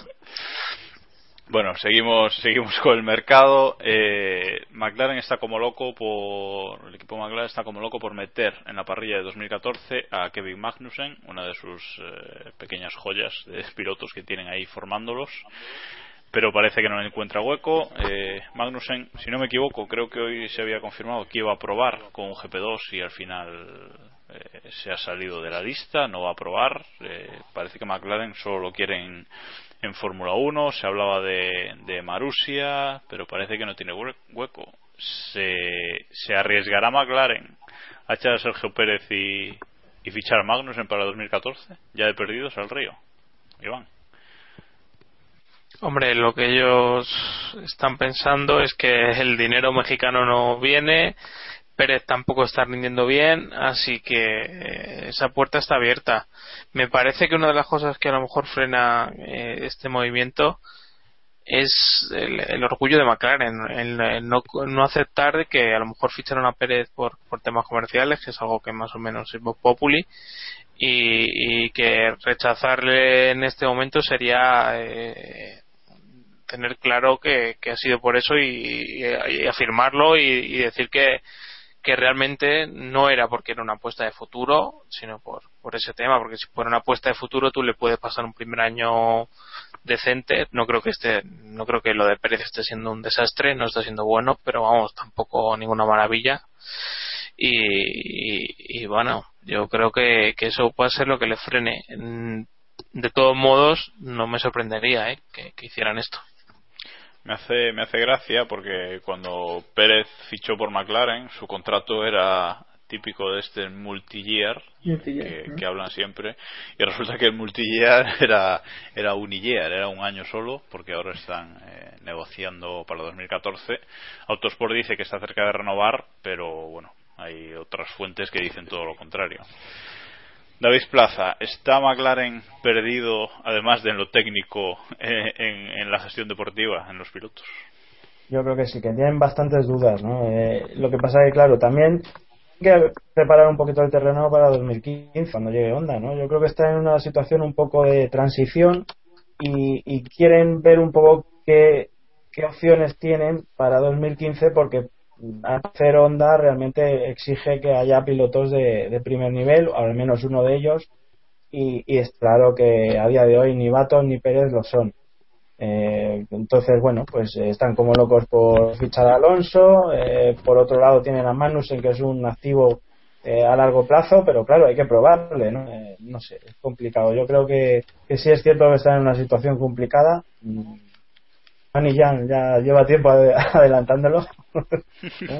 y, y, y- y realmente sí, yo creo que están en, en un mar de dudas, sin duda.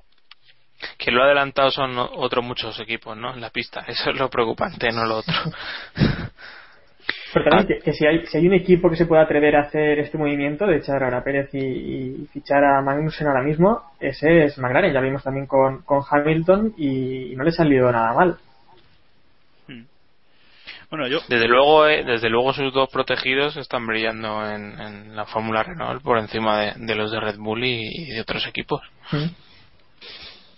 A, a colación de, del tema de Kevin Magnussen, eh, no sé si sabéis, no sé ni si nuestros eh, oyentes saben, que es hijo de Jan Magnussen, también ex piloto de Fórmula 1, y eh, se ha producido un caso muy curioso que en el fin de semana, el mismo fin de semana, uno se proclamó campeón de la, del Campeonato del Mundo de, de Resistencia, en el caso de Jan, y su hijo también se proclamó campeón del, de la F3, ¿fue? La F3 británica, la F, F, F algo, no, no recuerdo algo.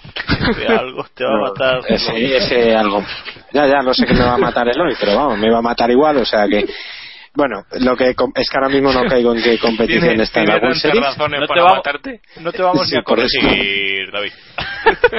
Mi- hola, soy David Sánchez, bienvenidos a mi jardín. Pasen, pasen. Bueno, pues lo que haya ganado que World no Series, sé no me acuerdo de- World Series by Renault. Eh, Correcto, la World Series. Renault 3.5. Como lo quieran Bueno, pues Jan Magnussen los ganó, lo ganó tal que el sábado o el domingo por la mañana a primera hora y Kevin lo ganó por la tarde, que me parece un, dato curioso.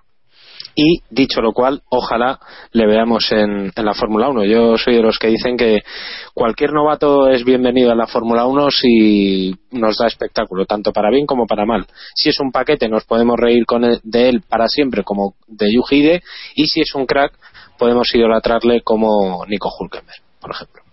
Lo que no vale son tintas medias como lo de Chilton y este tipo de cosas. Eso sí que no. Eso es. Sosos, Eso es. sosos no, sosos no tiene gracia. Eso.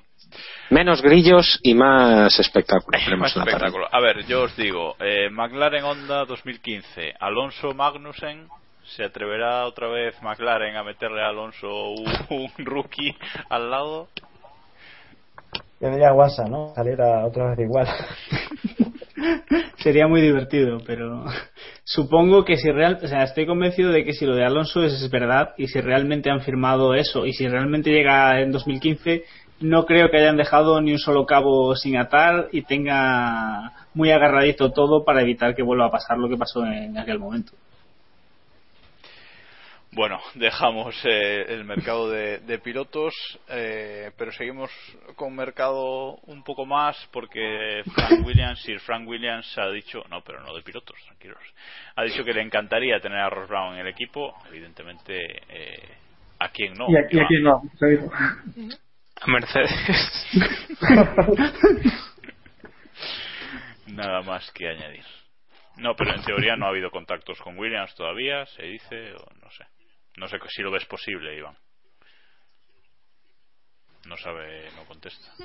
Bueno, en teoría se decía que, que sí que sí que había habido algún contacto y tal, y, y de hecho se dice que, que hubo una reunión este fin de semana en Abu Dhabi entre Williams y, y Ross Brown, que eso vaya a ir más allá, no lo sé. Yo, que el- a mí esto del romanticismo en la Fórmula 1 cada vez creo menos y es la única razón por la que creo que, que un tío como Ross Brown vaya a ir a un equipo como Williams, pero bueno, no sé, David, ¿tú cómo lo ves? Bueno, eh, yo con Ross Brown creo que hay un problema, ¿no? Y es que, claro, eh, con el palmarés que tiene, con lo que hizo con su propio equipo, eh, etcétera, pues eh, yo creo que ya todo lo que no sea dirigir un equipo mm, a él le sabe a poco, ¿no? Eh, quizás sea una de las principales razones por las que no pueda volver a Ferrari, eh, porque claro, teniendo a Domenicali aquí, pues eh, no tiene mucho sentido que Brown entre en el equipo, a no ser que sea para sustituirle. Y, pero claro, eh, es que el reto de reflotar Williams, de, de que Williams vuelva a crecer, vuelva a ser lo que durante tantos años ha sido, pues quizás sí pueda compensar esta situación. Y, y quizá Brown, Brown sí aceptara llegar al equipo. Desde luego mm, sería básicamente por eso, ¿no? por tener un reto muy, muy difícil ante sí y muy ilusionante. Eh, Por otra razón, la verdad es que se hace difícil de entender. Héctor.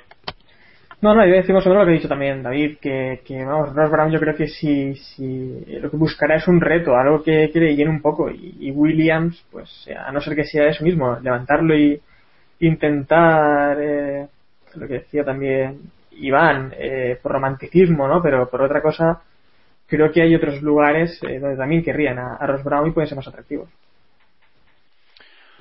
Vale, pues eh, hablando de otro tipo de, de noticias, eh, vamos a empezar eh, por la tontería de Ber, bueno, tontería o no, pero no, no, no quería decir eso.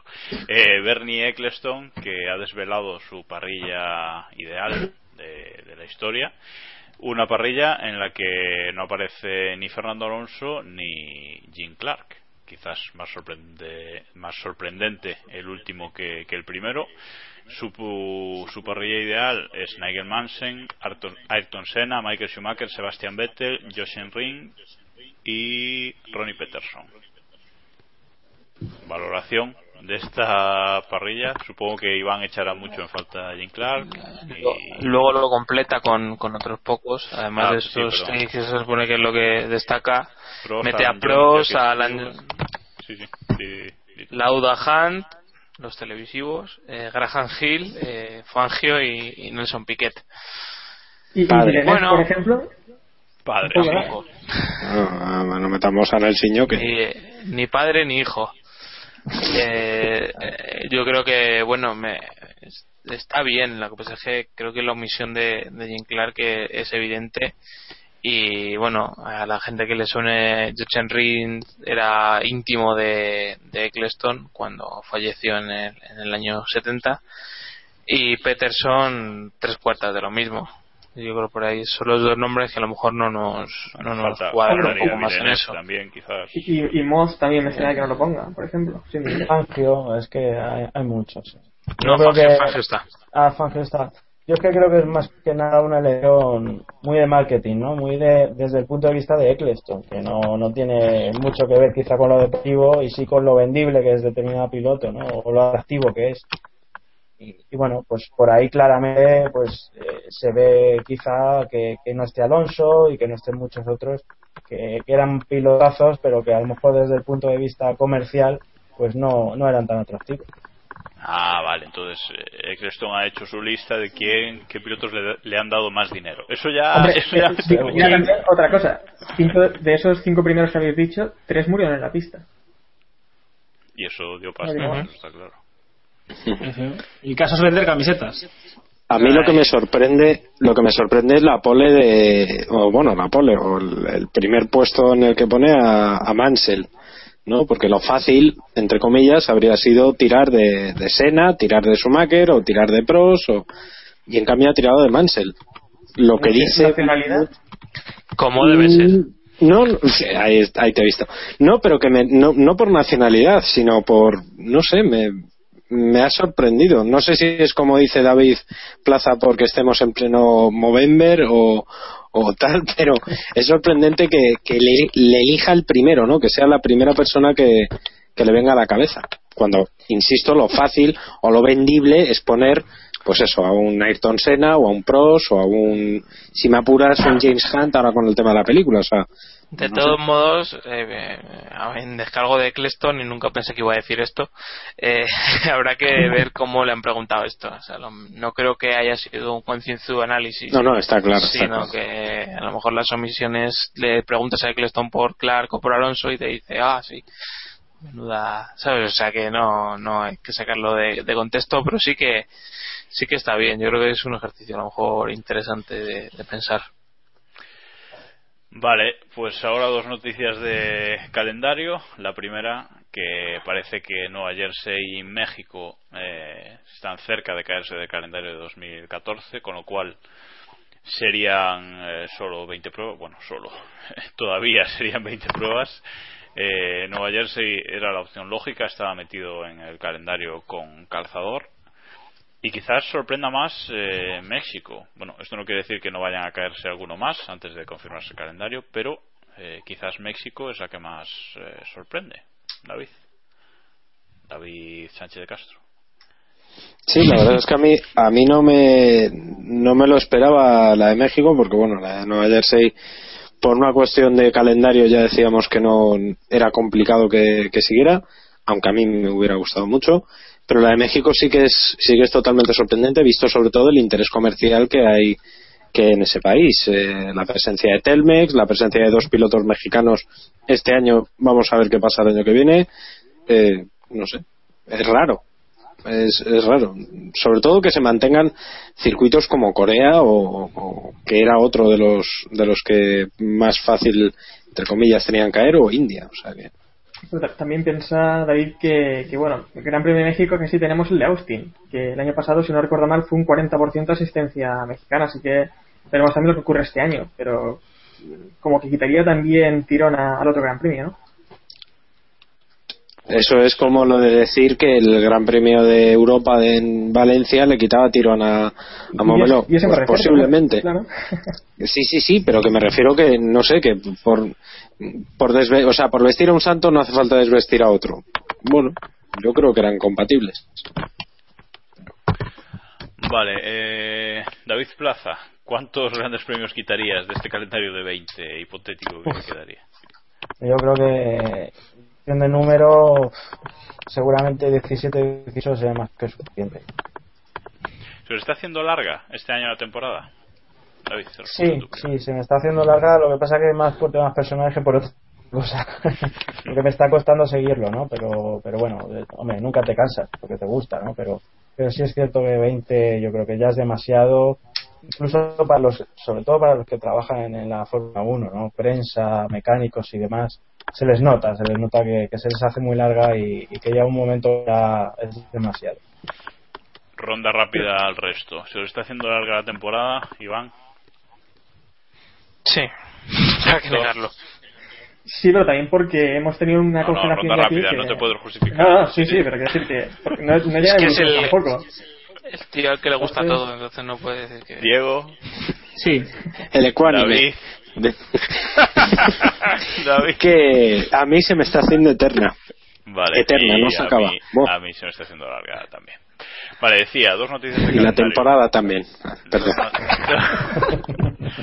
Dos noticias de, calendario. La segunda es que Bernie Ecclestone muchas veces viendo las carreras se aburre, allí sentado en su fajo de dinero, y dice qué voy a inventar hoy y ha decidido que, que sería buena idea implantar en la Fórmula 1, en el calendario de la Fórmula 1, un sistema como el de la, la ATP, como el, de- el del tenis, de que algunos ciertos grandes premios eh, puntuasen más.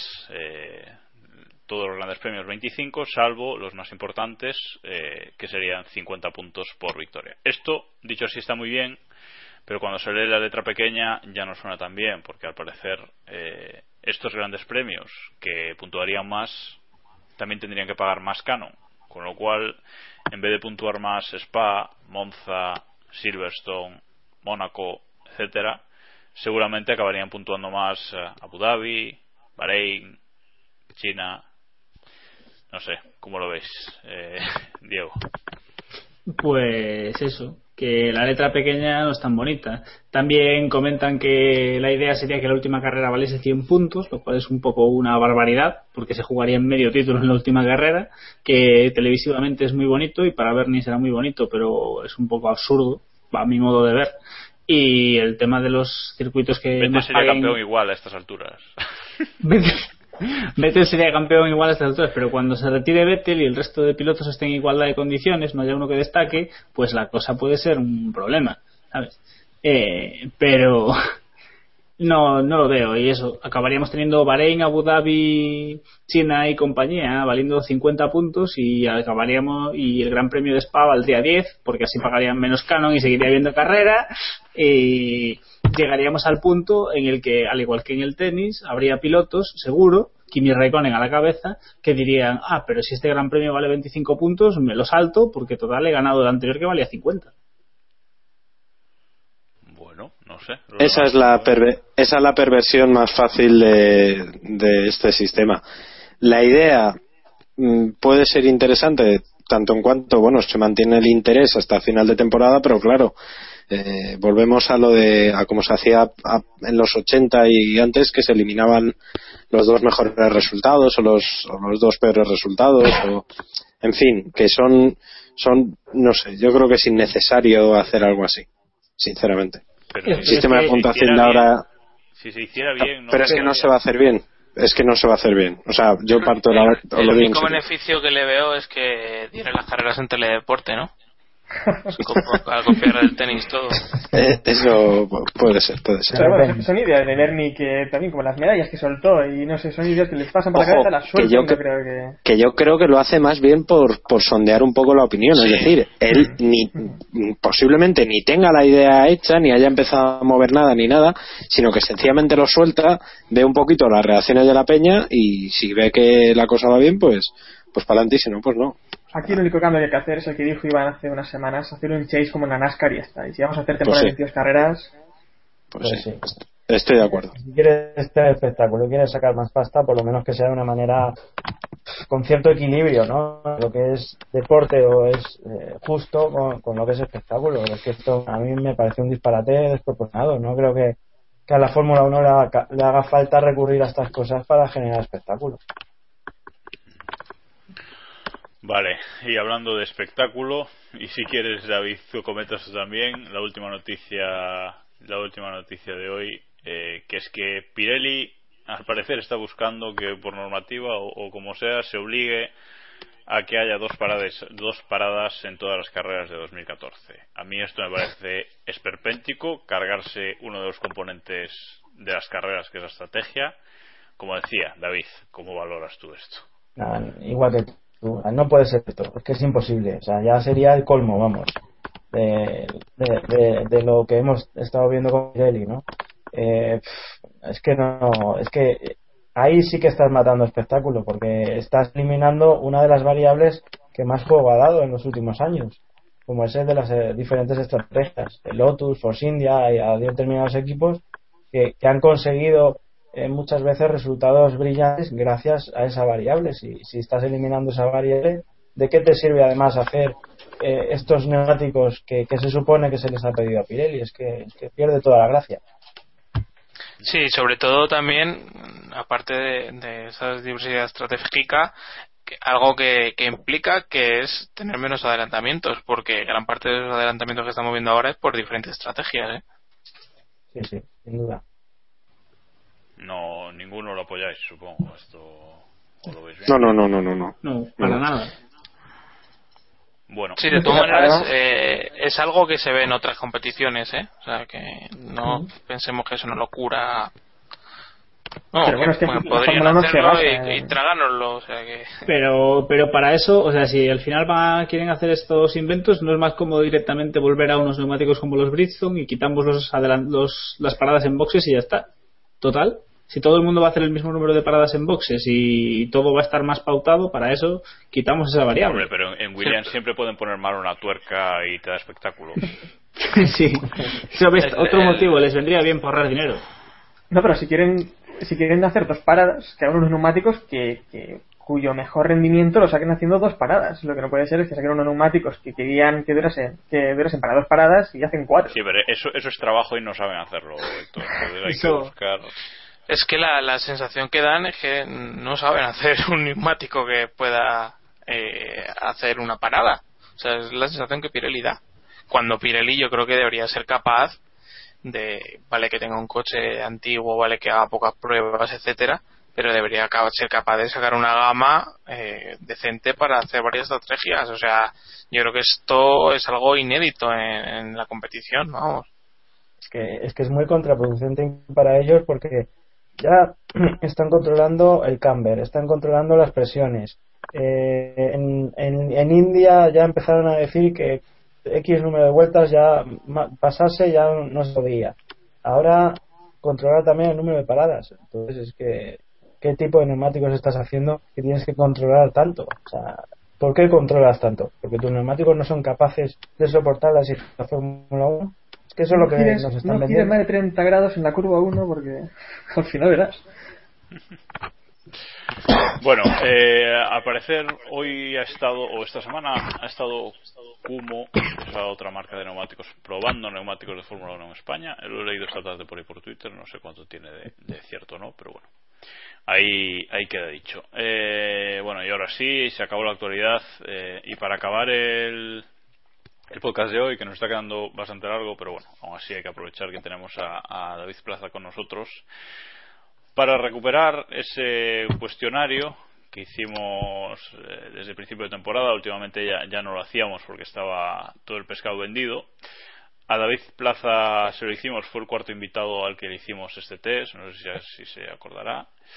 Sí, sí. Eh, y aprovechando que lo tenemos aquí, pues nos gustaría repasar un poco esas predicciones que hicimos todos a, a principios de a principios de año, a principios de temporada, y a ver cómo, cómo está la situación ahora mismo que, que nos va a dar para unas pocas risas, ya, ya lo veréis. Una de las preguntas era que qué piloto sería campeón del mundo eh, en 2013. El equipo de, de, de Equipo Sin Podcast, servidor, Héctor, Iván y David, dijimos Fernando Alonso, sin dudar. Diego dijo Kimi Raikkonen, que él es de los parabólicos, pero David Plaza puso cabeza y dijo Sebastián Vettel. ¿Tan claro lo veías?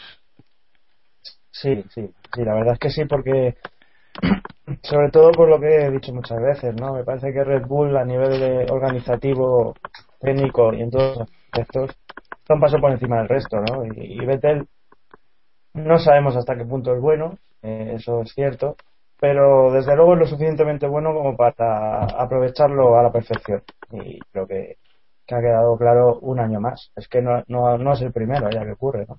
Yo no, no veo a Ferrari, no veo a McLaren, Mercedes y compañía ahora mismo con lo que hace falta para batir el Bull. En el apartado de, de constructores, otra, otra pregunta era qué equipo será campeón del mundo en 2013. Aquí Héctor dijo McLaren, te luciste, pero vamos. Muy bien.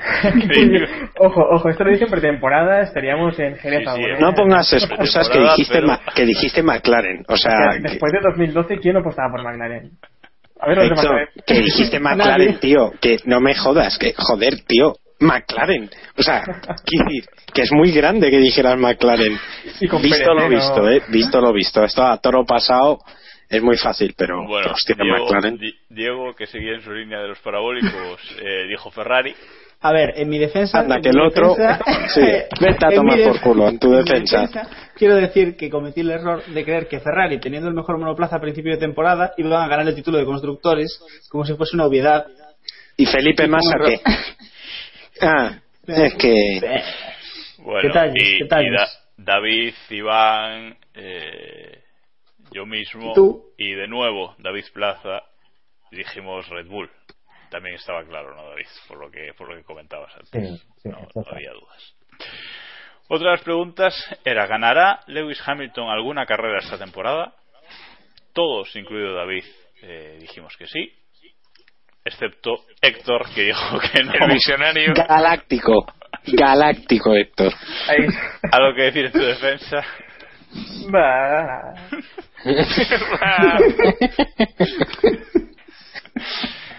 Vale, ojo, ojo que viene otra espectacular de David. Eh, Caterham o Marusia, ¿qué equipo acabará por delante en 2013? Todos dijimos Caterham y David Plaza dijo Marusia. Sí, Esto no creo que la tuvieras clara, David. No, Bueno, no, todavía. Bueno, todavía sí, pero bueno. Eran, eran sensaciones de temporada, básicamente. Lo que pasa que, claro, al final, la lógica del presupuesto de Keitera, pues tarde o temprano tenía que imponer. Pues eh, sí, señor, otro, otro acierto. Eh, otra pregunta era, ¿seguirá Felipe Massa en Ferrari en 2014? Y aquí Héctor, esta vez sí, David, Diego y yo dijimos que no, acertamos, pero Iván y David, aquí sí que sí que fallaste, David dijiste que sí. ¿Te sorprendió tanto la salida de Massa? ¿Te sorprende tanto la salida de Massa del equipo? Hombre, ahora ya no. Lo que pasa que, que tan- llevábamos tanto tiempo esperándola y, y no llegaba que, bueno, al final uno como que, está por, por perdido, ¿no? Por inercia, ¿no? Claro. Bueno, y como en todas partes, no sé cómo es la expresión, cuecen habas. Cuéntanos más. La última pregunta que vamos a repasar, porque el resto pues ya son más eh, preferencias personales, pero la última pregunta de, eh, de predicción que vamos, que vamos a repasar es la que hicimos, ¿correrá Vettel con Ferrari en 2014? Héctor, Iván y los dos Davices dijisteis que no. A ver. Pero Diego, el parabólico y yo dijimos que sí. Una decepción absoluta. Algo que decir en tu defensa, Diego, yo ya no. Eh, No, no, no. Yo, yo, venga, dije, yo dije, yo dije, yo dije que iba a ser en 2015. Yo dije 2015. No, no empieces. Que esto está grabado. Bueno, aún podéis aquí. acertar, ¿eh? Que no ha llegado 2014. Ahí, dando esperanzas. Pasas esperanzas, David. Bueno, pues ese, ese es el repaso a- al cuestionario. El año que viene prometemos intentar eh, intentar hacerlo que dura hasta final de temporada, porque este año a mitad de temporada ya se nos ha quedado, ya se nos ha quedado demasiado. Pero para eso vamos a tener que hablar con Vettel, me parece, y decirle que. Pues sí, que mira a ver. Que mira a ver. Bueno, así que hasta aquí por hoy. Eh, muchas gracias, David, por estar, por hacer el esfuerzo de estar hoy con nosotros. Te lo agradecemos, de verdad. Un placer, como siempre. Es un, un placer siempre, siempre hablar contigo y bueno, a- al resto, a los otros cuatro, pues gracias por estar ahí también esta semana. No, hombre, se hace lo que se puede. Ya se han ido, ya se han ido a cenar, que me parece lógico también. Esperemos que no nos saques unos trapos sucios la semana que viene.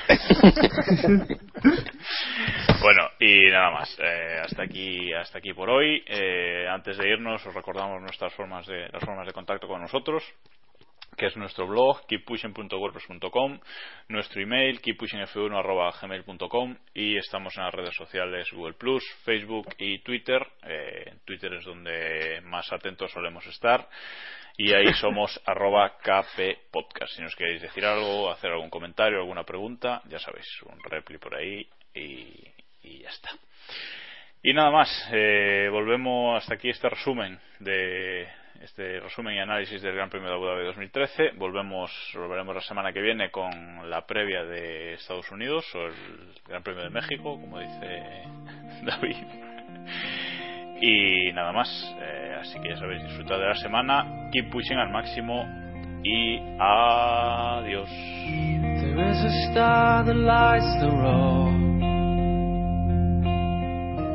Will it take me to the end? Well, I don't know. But for one last time, I'll take this ride. And just drive. I wanna be the only one to make it to the light.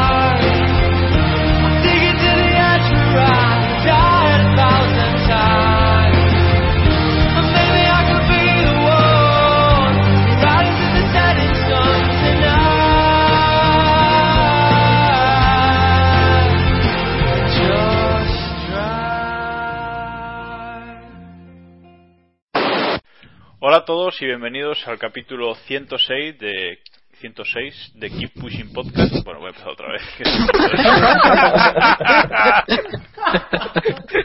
no puede ser que la primera frase que diga ya la diga. No, no puede ser. 106. Va. va, va. Mute. Dale más potencia a tu primavera con The Home Depot. Obtén una potencia similar a la de la gasolina para podar, recortar y soplar con el sistema OnePlus de 18 voltios de Ryobi desde solo 89 dólares. Potencia para podar un tercio de un acre con una carga. Potencia para recortar el césped que dura hasta dos horas. Y fuerza de soplado de 110 millas por hora. Todo con una batería intercambiable. Llévate el sistema inalámbrico OnePlus de 18 voltios de Ryobi. Solo en The Home Depot. Haces más. Logras más.